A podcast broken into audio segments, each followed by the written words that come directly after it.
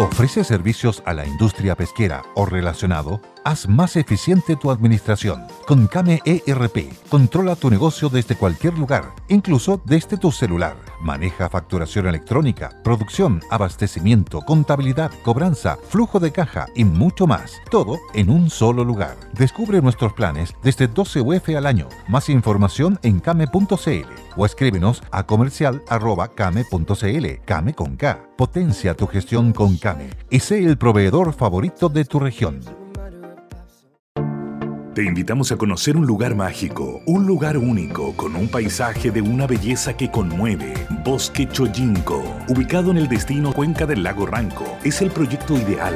Bosquechoyinco.cl, parcelas de 5.000 metros cuadrados con rol propio en el hermoso valle del río Calcurrupe. Fundo Choyinco, kilómetro 3 de la ruta Jifen al lago Maihue, región de los ríos. Consultas y coordinación de visitas en bosquechoyinco.cl.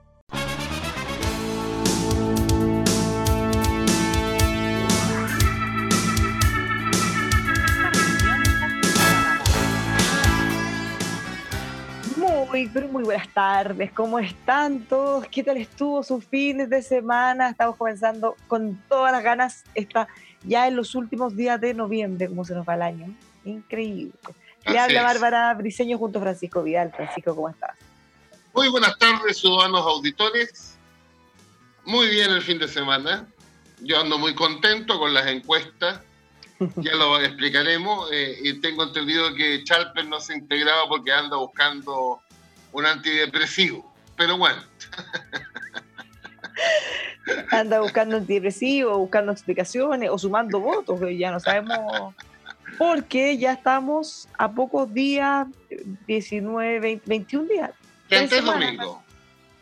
Claro. O sea, el domingo 5, el domingo 12 y el domingo 19. Estamos a tres semanas. Y hablando en serio, ciudadano auditor, eh, cada candidatura, obviamente la semana pasada se rearmó, se reagrupó. Eh, José Antonio Casa recibió formalmente el respaldo de los partidos de Chile Vamos, Renovación Nacional, la UDI, Evópoli, el PRI, y eh, Boric ha recibido los apoyos de la centro izquierda de maneras distintas. ¿eh? Esto es importante porque el PPD y el PS lo apoyaron la, misma noche del domingo 21, sus mesas directivas, eh, sin convocar a Consejo Nacional, que es la máxima instancia, cosa que sí hizo la democracia cristiana ayer. La máxima autoridad de la democracia cristiana es la denominada Junta Nacional, que equivale a los consejos generales de los partidos, de acuerdo a la ley. Bueno, y la Junta Nacional aprobó, no, he visto el número, pero parece que abrumador. No, era un porcentaje muy, muy, muy alto.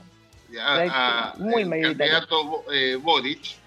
Y aquí tenemos un segundo partido, ojo ciudadano, uno en la derecha y uno en la centro izquierda, que respaldan a sus respectivos candidatos, Evópoli, Acast, la democracia cristiana, a Boric, pero hacen un alcance, ambos partidos y ese alcance es, inédito, ¿ah? post-90 por lo menos.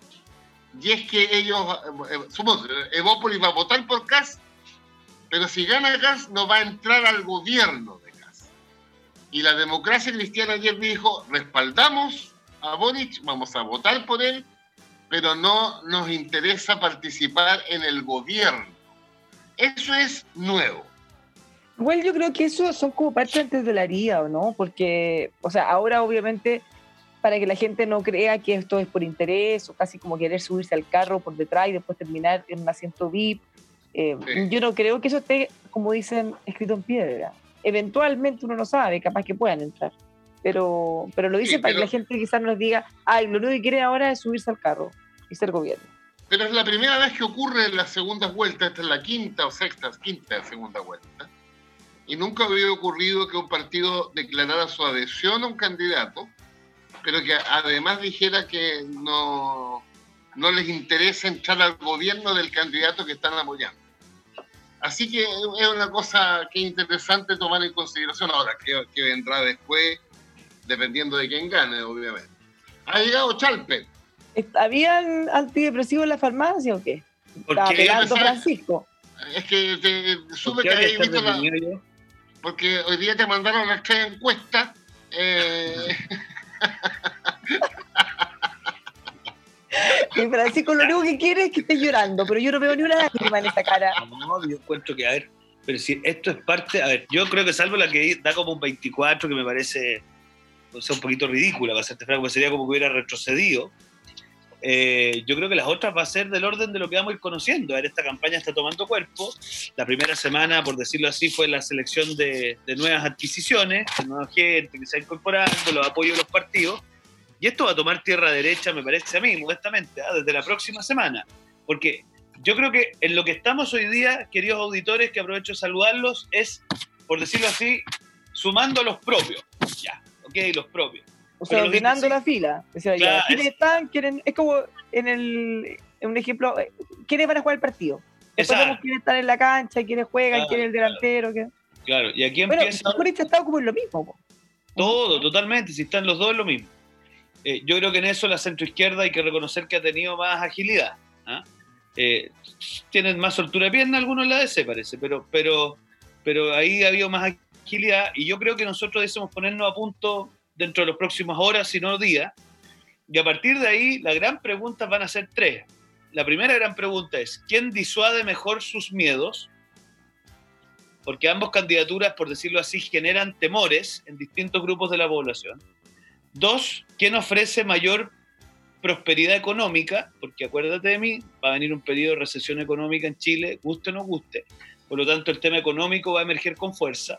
Y en tercer lugar, ¿quién ofrece más seguridad tanto en términos de seguridad pública como en términos de seguridad social. En el fondo, ¿quién, ¿quién ofrece una vida más segura en el sentido más amplio de la palabra? Y yo creo que ahí va, a verse las caras. Ahí vamos a ver quién, quién, quién tiene más, más espalda. Bueno, pero para no, para no quedar en el aire a los auditores, porque no tienen por qué saber los detalles, cuando yo ironizo con Chalper el antidepresivo. Yo nunca me deprimo, Pancho. Yo le muy bien, muy bien han habido en segunda vuelta tres encuestas. Hasta ahora seguramente van a haber más. O sea, dos encuestas y un, y un panel digital. Claro, y en esas tres encuestas gana Boric, en las tres. Pero sin embargo hay un punto. Eh, por ejemplo, para que ustedes ubiquen su auditor. Una empresa se llama Black and White, que uno dice eh, whisky. No, no, no. Es una canción de Michael Jackson.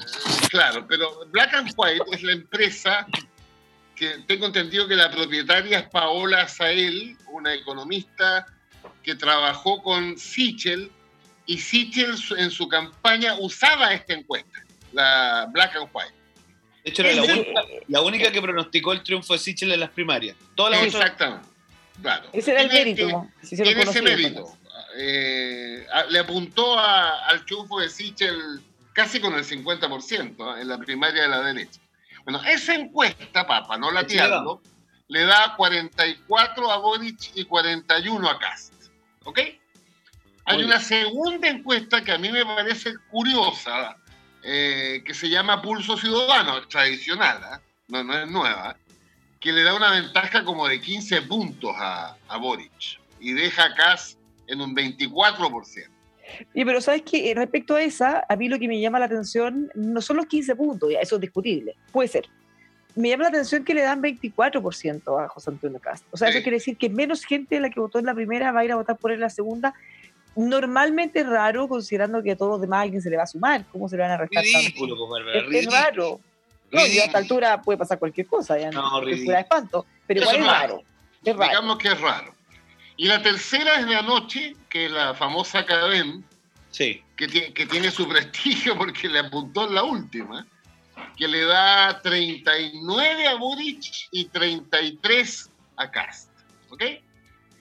Ahora, yo siempre he pensado que esto va a ser más estrecho que eso, pero, pero es interesante porque al final esas encuestas están midiendo lo que ha pasado en la última semana.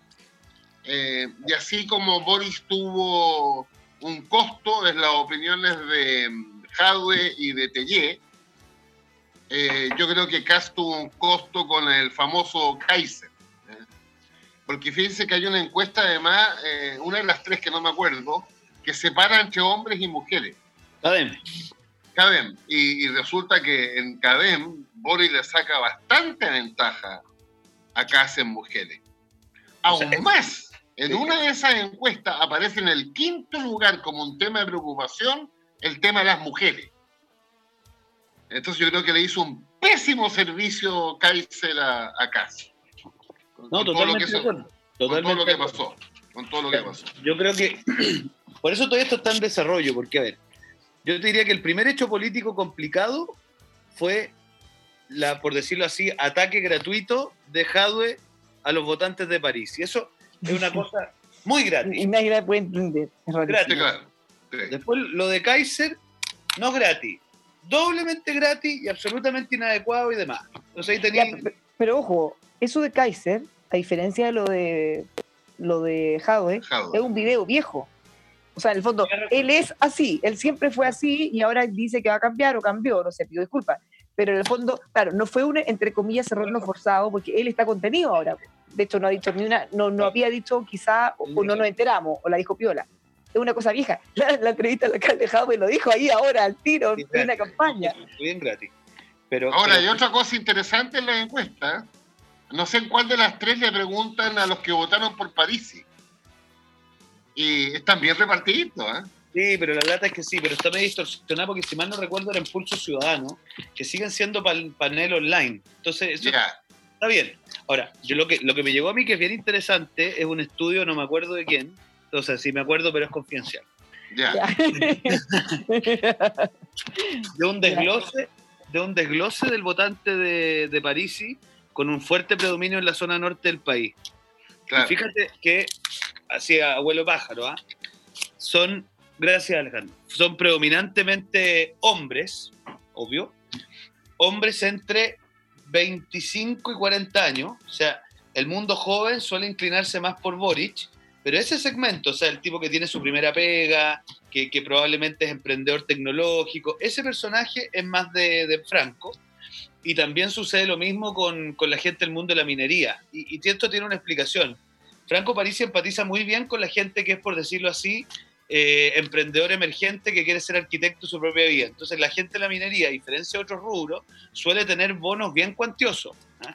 Y eso significa que tienen acceso en el corto plazo a altos caudales económicos que les permiten satisfacer ciertas necesidades materiales.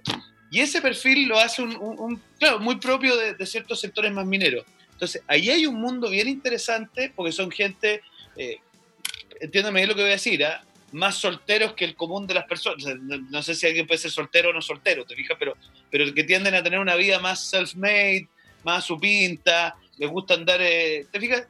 Entonces, ese es, es, una persona, y de hecho ellos tienen un programa de, de, Zoom, o no sé si es Zoom o, Live, sociales, digamos. De, que se llama Bad Boys, ¿ah? donde son muchos los que hacen una especie de, de live común donde comentan temas de la, de la, de la realidad cotidiana. Entonces, no sé, un perfil que a mí me tiene bien intrigado porque existe, es fruto de la modernización capitalista, como diría alguien del bando tuyo, eh, y son gallos súper difíciles de encasillar porque no son gente ni de derecha ni de izquierda. Yo diría que en temas medioambientales podría calificarlo más de la izquierda, pero en temas más económicos son más de derecha. Es, un, es, un, público bien especial. No, si los únicos trabajadores que formalmente están por Boric eh, es eh, la Federación de Trabajadores del Cobre y su sindicato. Porque en algunos de los planteamientos de CAS está la participación privada en Codelco. Y eso para, el mundo de Codelco. Eh, sí, pero eso, pero eso qué, bueno que lo, comenta porque, yo quiero contarle, bueno, yo estoy en el comité operativo de la campaña, entonces no puedo decir todo lo que sé, pero, pero sí decirles que el programa se acaba. O sea, nosotros vamos a dar paso a un plan de gobierno que busca tener una mirada mucho más amplia y que por lo tanto ese plan, ese, eso que tú acabas de decir, por ejemplo, se acaba. Nos parece que es una cuestión que no ha lugar en un país como Chile, donde además, eh, más allá de las consideraciones, por decirlo así, materiales, eh, Codelco tiene una, una profundidad que, que, enraiza con la cultura de esa zona, o sea, no, eh, Codelco tiene que seguir siendo una empresa del Estado en los términos, podrá ser más o menos eficiente, es una pega que queda pendiente, pero, pero no vamos a avanzar en la otra dirección, eh, Pancho Chaguán. una, buena noticia porque deja decirte a Barbarushka una cosa. Fíjate que. Eh, qué Barbarushka? Porque. Ya, te vamos a contar, ya te vamos a contar. Oye, lo que, lo que sucede es lo siguiente, para nuestros auditores. Codelco, nacionalizado, como ustedes saben, por el presidente Allende, el cobre, eh, antes de la, de la, apertura económica a la inversión extranjera, eh, producía el 100% del cobre, o el 99,9%. Hoy día produce el 30%. El 70% de la gran minería del cobre es privada y salvo la escondida, todos los demás son inversiones extranjeras, de las grandes empresas mineras. Y no obstante de producir el 30%, le ha transferido al fisco desde que se nacionalizó en 1971 115 mil millones de dólares. Es una cosa impresionante. ¿Ya? eso va ondulando, depende al, precio del cobre. Pero cuando el precio del cobre está alto, el fisco respira, porque le entra mucha, pero mucha plata. Entonces, como dice Diego también, yo comparto con él, está como en la identidad nacional el, el haber nacionalizado, que por lo demás, una de las pocas cosas que en la época del presidente Allende fue unánime. En el Congreso aprobó por unanimidad la nacionalización del cobre. Así que bien por el país que se retire del programa de CAS SA. Bueno, eso hablamos el otro día con Francisco, yo le decía que no valía mucho la pena hacer análisis en profundidad de algunas de las medidas, porque está todo en plena conversación, entonces lo más probable, porque él hablaba en el tema de las contribuciones y todo, es muy probable que eso cambie. Entonces yo creo que más que analizar lo actual, deberíamos tratar de esperar qué va a ser lo nuevo. ¿Mm? Esto es de la ñoñería máxima de este programa. Aquí en ¿Mm? Chile pasa una cosa loca, que es que estamos teniendo un parlamentarismo de facto. Porque los parlamentarismos, normalmente en las primeras vueltas, tú tienes que ni uno alcanza la mayoría. Entonces, después los parlamentos se empiezan a buscar acuerdos y se modifican los programas en búsqueda de una mayoría parlamentaria que sustente un gobierno. Aquí, sin tener un sistema parlamentario en la práctica, como lo ha dicho Pancho muchas veces, nadie tiene la mayoría en el Parlamento para poder gobernar. Entonces, en los hechos, los programas de la primera vuelta van a quedar atrás los dos y va a surgir un nuevo programa que concita un nuevo bloque de apoyo, porque de otra manera no va a ser posible conducir el gobierno. Entonces, ojalá nuestros constituyentes acusen recibo, porque en Chile tenemos una cosa loca, que es un presidencialismo reforzado con un sistema electoral parlamentario que no resiste más, no resiste ni un minuto más. Entonces, pasan estas cosas tan increíbles que es que los programas de primera vuelta van a quedar obsoletos. Piensa tú que Engel y la Andrea Repeto, entiendo, para entrar en, sintonía con Boric dijeron que el condonación del CAE, no. Entonces, ¿qué va a hacer Boric ante eso? ¿Va a, va, a perseverar en eso o va a abandonar eso? Pero eh, es parte de una negociación que es muy propia de los sistemas parlamentarios. Ya, pero ojo, porque ellos ahí fueron inteligentes y ellos se sumaron a un consejo y no al equipo. Entonces, eh, tienen una salida perfecta porque ellos ah, pueden decirle al candidato Boric, miren, a ver, candidato de su programa actual, esto no, no, no, sí, no, no, esto es pésimo y sería bueno esto, esto y esto. Entonces el candidato perfectamente puede tomar las cosas que él quiera y decir, ya, de las 20 cosas que me dijeron voy a tomar 3 o, o 15 o 19, ¿cierto? Entonces él queda bien, cambió su programa y los economistas quedan bien porque en el fondo ellos fueron y súper rigurosos, hicieron toda su propuesta y bueno, no lo pescaron. Distinto es el caso de José Antonio Cast, que se sumaron al equipo pero con un matiz, porque la, idea de meter a Engel no es meter a Engel, buen tipo Engel, sino que es interpretar una sensibilidad. Entonces, si el que Boric te dice, no, mira, esto que dice Engel no me tincó. Por eso, está claro, la va a tener difícil, pero en el fondo le da una salida. Claro, obvio, le da una salida, pero hay un juego político muy fino ahí. No, pero yo estoy pensando en lo economista, le da una salida a los economistas, porque en el fondo ellos no se prestaron para un circo a unas puras propuestas pésimas que van a arruinar Chile, entre comillas, porque ellos hicieron después el candidato tendrá que dar las explicaciones de por qué no le hace caso, en los casos que no. Y por qué sí en los casos que sí. Sí, pero es un porotazo.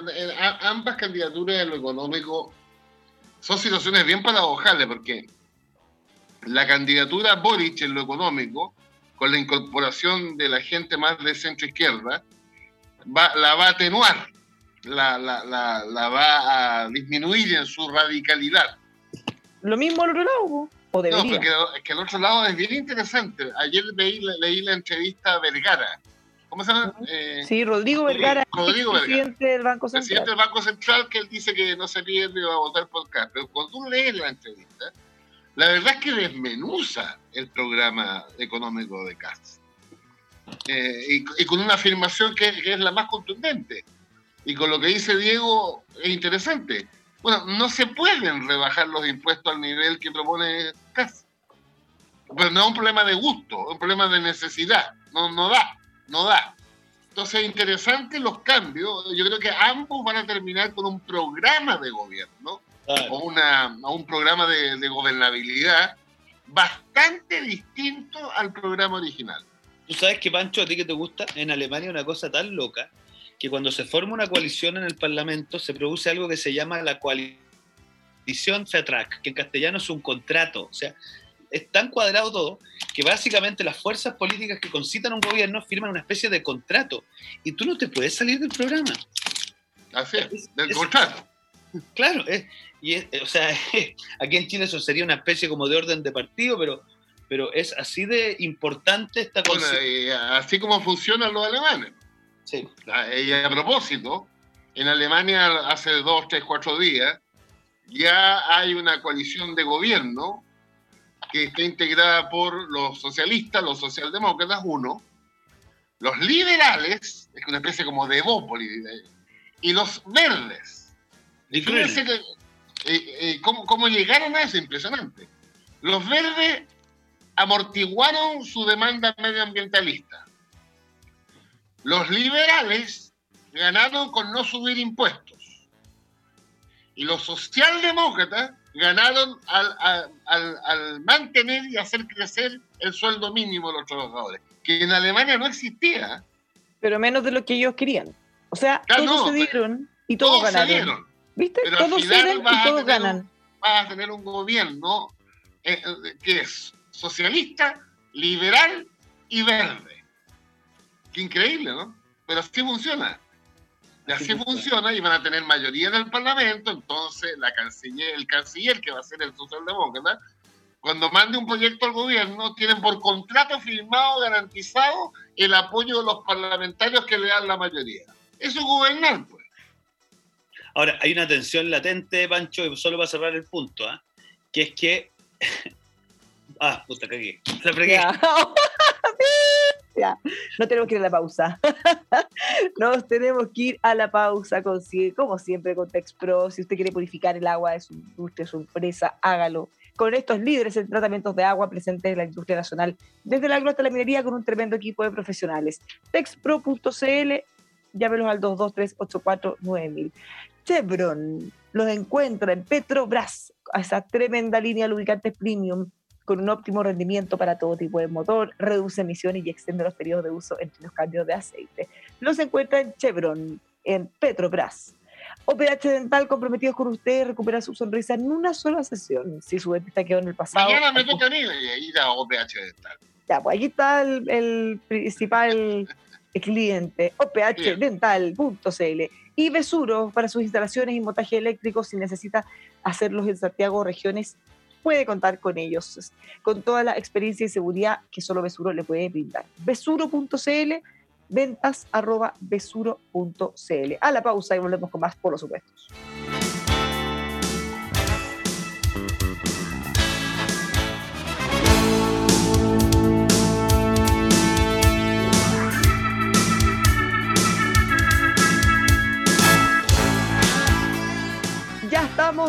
Seguimos haciendo, por los opuestos. Le habla Bárbara Briceño junto al diputado Diego Chalper y Francisco Vidal.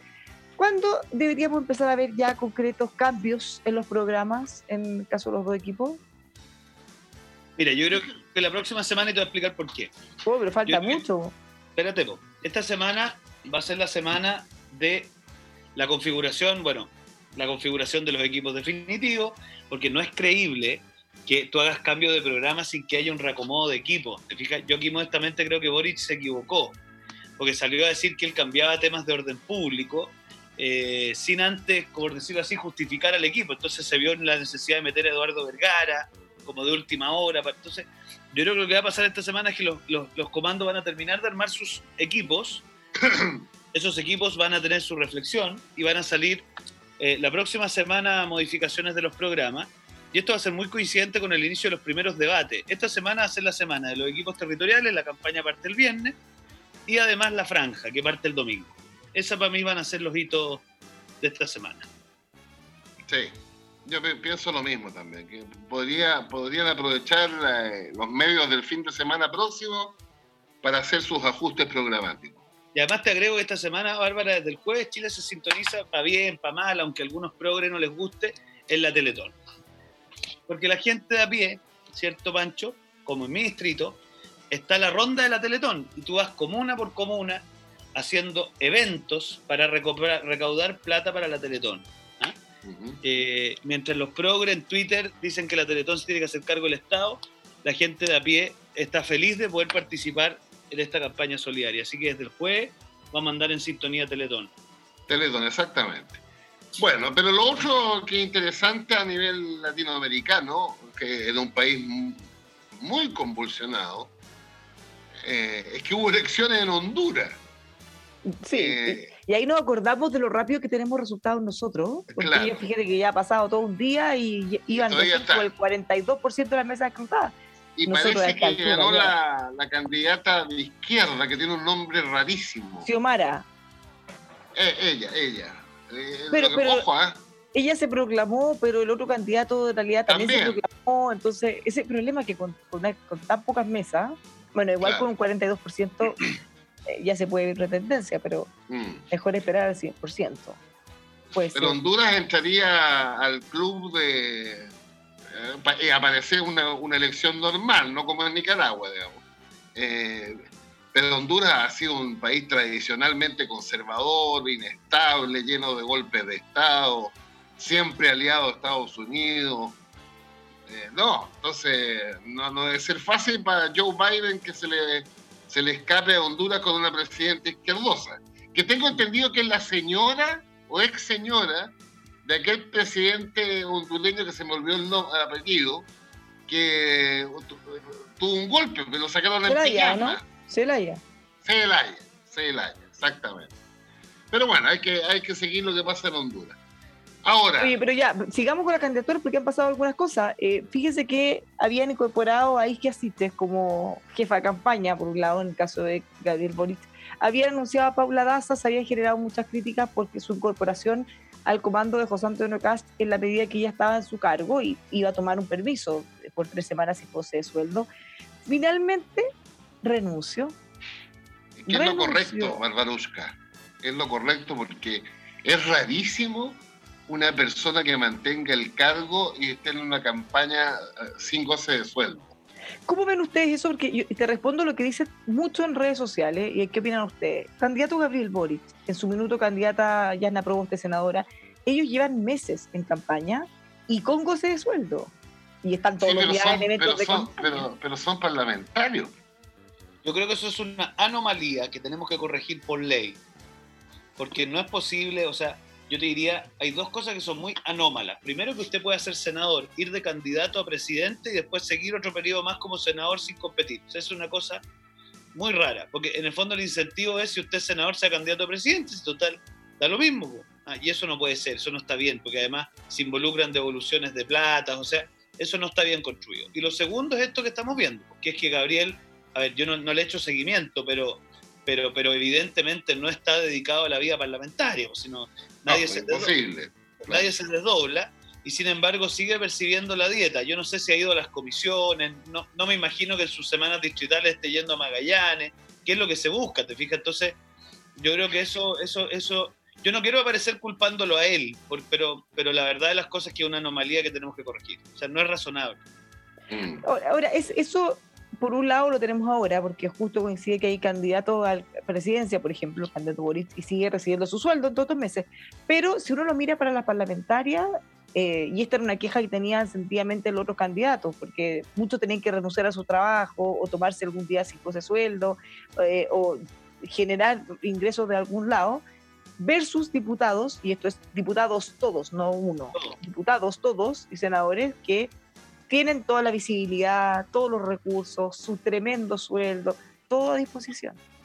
el tema complejo es que si no tenéis que cerrar el Congreso mediante la elección. Sí, claro. Y esa cuestión no sé, no sé cómo.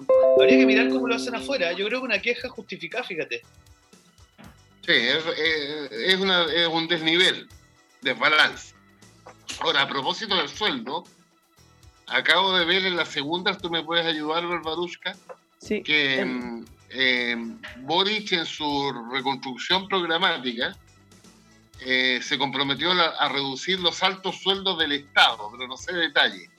Que es además, que es además la, primera, el, primer aspecto del programa de París y era ese. Entonces, esta es una señal para París, pero no sé los detalles. ¿Tú lo viste? Yo, yo, vi el, ellos estaban anunciando con Camila Vallejo, Giorgio Jackson y Gabriel Boric, rebajar los sueldos.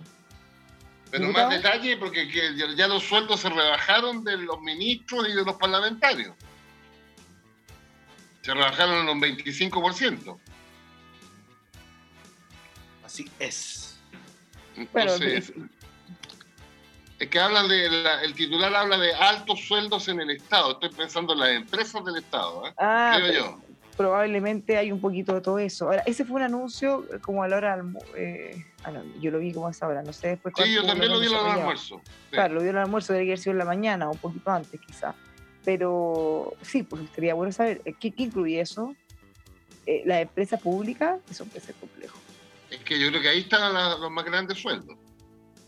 Ahora, yo esto, esto, lo he hablado yo hace 10 años. Mm. yo creo que nadie escúchenme, ciudadano auditor, ¿eh? va a ser la diferencia. En una empresa, porque todos sabemos que el presidente, los ministros, los subsecretarios están en la escala, se, han, se rebajó en un 25% el sueldo del presidente de ahí para abajo. Pero lo que quedaba al lado eran los, los altos directivos de las empresas del Estado. Y mi tesis de siempre ha sido lo siguiente los altos directivos del Estado de cargos de confianza política deben ganar menos que el presidente de la República. A diferencia de los cargos de responsabilidad técnica en las empresas del Estado. Y lo que sucede es que había empresas del Estado, Banco Estado, donde el presidente del Banco Estado, el vicepresidente del banco ganaba más que el presidente de la República. Y eso a mí me parece completamente insólito insólito. Ahora, otra cosa que el gerente de marketing que lleva 15 años, ha hecho carrera profesional, gana el sueldo de mercado. Pero una persona de confianza política que está ahí porque llegó el gobierno a, no puede reclamar el sueldo de mercado si su cargo es político. Es que ahí diste en el clavo, Francisco, y estoy, ahora sí que estoy totalmente de acuerdo contigo. Porque si un banco, por cualquier banco, correo, lo que sea, quiere tener a alguien competente con una trayectoria y, que, y jugar de alguna manera igual igual con las empresas privadas, no le puede ofrecer un cuarto del sueldo o mucho menos porque, bueno, está bien, la vocación tiene un punto, pero, pero como dices tú, si eh, ponen a un, a un operador político o a una persona que ha militado, que tiene una trayectoria en algún cargo cuya expertise no tiene nada que ver incluso con eso, ahí no califica. Obvio, obvio. O sea, ahí, estoy de acuerdo. Pero la empresa. Pero hay que ver en qué cargo eh, tiene. No, es que, mira, sí, muy simple. Los, cargos de confianza política en las empresas del Estado son, normalmente, el presidente, el vicepresidente, el gerente general y el directorio. Esos muchachos no pueden ganar más que el presidente de la República. Ya, pero es que entonces el gerente general habría que sacarlo de ahí, porque sí es importante tener un gerente general que sepa. No, alguien tú, tú, puedes tener gente que sepa, si el problema es que no ganen no ganen lo que no, gana el mercado privado, pues. Ya, pues, pero si queremos a alguien que sepa que sea realmente bueno, hay que pagarle un buen sueldo, que sea comparable al, Aquí en esto estoy totalmente en desacuerdo con Vidal. a ver. No, es que yo, separaría lo político de lo técnico. Ah, en, eso, en, esa, ya, en esa discusión estoy de acuerdo. Pero yo no puedo contratar a un gerente top que va ofreciéndole un décimo de lo que puede ganar en las otras empresas. ¿Qué, locura? ¿Quién, quién pero ese gerente top que llega por cargo de confianza política no llega a ganar plata, llega por un compromiso político con el gobierno que lo designó. Ya, pero es que ese gerente, una persona con esta trayectoria no está metido en la política normalmente, pues Francisco. Un ejecutivo de cuentas de banco no es, no, es alguien que haga una carrera política, hace una carrera técnica en su área. Sí, no, pero, pero, son compatibles. yo no te digo que sea presidente de partido, pero desde el 90 para adelante, decenas, centenares de profesionales de la concertación eran militantes, pero habían desarrollado su vida en el ámbito privado. Decenas. Y ahí lo que pasa es que el problema es el siguiente, que nuestras empresas del Estado están abiertas al mundo y eso los hace competir con empresas de alto estándar. Y desafortunadamente el mercado es cruel en esto. Pues si tú, si, lo que no nos podría pasar es que el presidente de Codelco, que sea un gran tipo, termine con una situación media compleja porque la competencia se los, casi que se lo llega. Pues, ¿ah? Entonces, yo creo, Pancho, que acá hay que ser súper cuidadosos porque el presidente de Codelco no es un gallo nominativo, es un gallo que probablemente se relaciona con otras empresas del mundo para generar, no tengo idea, no, no estoy en el día a día de Codelco. Entonces, yo creo que acá, primero, hay que despolitizar los directorios de las empresas del Estado. No tendría por qué haber gente por razones políticas y tienen que haber gallos que realmente entiendan de esa línea de mercado. Segundo, que los que estén por designación política tengan un sueldo, yo estoy de acuerdo contigo, quizás no 100% mercado, pero sí no una cosa, por decirlo así, cosmética, porque si no te terminás desincentivando. Y, lo que decía la Bárbara tiene toda la razón. Mira, yo te hablo desde mi experiencia personal. Yo nunca me he podido dedicar al, o sea, algo me he dedicado a mi desarrollo profesional porque me he dedicado a la política y hoy día obviamente, objetivamente, ¿ah? estoy muy en desventaja de lo que son mis pares en términos de la inserción laboral en el tema empresarial y en el tema privado, lo cual uno lo asume como una especie de vocación personal, pero, pero que trae consecuencias, trae consecuencias. Uh, un gallo que se dedica a la política eh, retrocede algunos escalones, por decirlo así, en su reinserción laboral pura y dura. Entonces, hay que tener ojo con eso porque... En general son académicos, yo creo. Porque ser académico puede ser un poco más compatible, pero si tú me preguntas, un gerente general de empresas grandes o gerente de administración y finanzas, eh, que, que tengan una carrera política bien militante, yo, o sea, no voy a decir que no hay, pero yo creo que la mayoría no. Mm. Es peludo el tema, porque además, fíjate que los altos sueldos, mira la paradoja, buscan que no sean fácilmente coimeables también.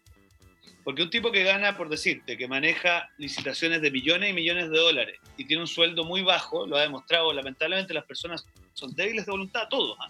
Eh, chuta, se le, se le enreda la pista cuando le llegan. Entonces, ahí hay todo un argumento también por ese lado, para que lo sepan nuestros auditores. ¿ah? Eh, gran parte de las razones, esto me lo contaba Pepe Out, de las remuneraciones de los, de los parlamentarios surgieron para cuando habían coimas. Sí. Ya, nos tenemos que ir. Vamos a seguir comentando esto. Mañana más... corto este programa. Sí, cierto. Aparte que lo pasamos bien, se hace tan corto y nos acortan el tiempo. Vamos a hacer un reclamo. Muchísimas gracias. Francisco, diputado Diego Chalper. Hasta mañana. Que les vaya muy bien. Nos vemos. A todos quienes nos acompañan, por supuesto, les queremos hacer algunas cuídate, Cuídate con los depresivos, Chalper. ¿eh? Para los depresivos puedes eh, comer cuatro coigües, ajo negro chilote. Sí, el ajo, el ajo hace muy bien para los depresivos. Un producto único, exquisito, fascinante, un sabor inigualable, ya lo sabe Gustavo Chalper. Desde Castro a todo Chile, 4coigües.cl. También le queremos recomendar Veracruz, se acerca Navidad, qué buena época para encontrar en una sola tienda ropa, decoración y regalos originales. Conózcalos en veracruz.cl eh, y lo puede visitar, por supuesto, sus tiendas también en redes sociales. Hoy hablemos de Vita Clinic, una clínica especialista en dermatología, medicina estética y terapia celular. Su principal misión es mejorar la calidad de vida de las personas, logrando que se vean y sientan bien, ofreciéndole lo último en tratamientos médicos. Los encuentran en vitaclinic.cl, escríbales, contáctenos por WhatsApp al 569 4085 5194 vitaclinic.cl. Muchas gracias a todos por habernos acompañado. Sigan junto a nosotros, ya viene la doctora Cordero y eh, la invitación es siempre a seguir en Radio El Conquistador para todo Chile todos los días.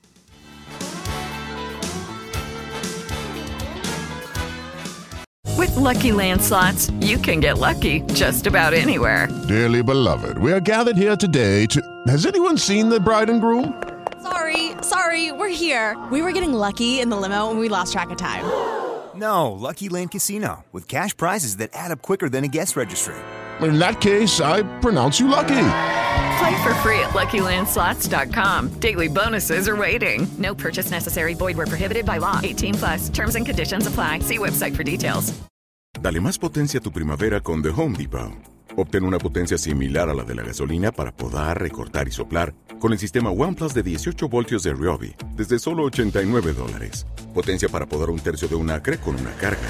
Potencia para recortar el césped que dura hasta dos horas y fuerza de soplado de 110 millas por hora.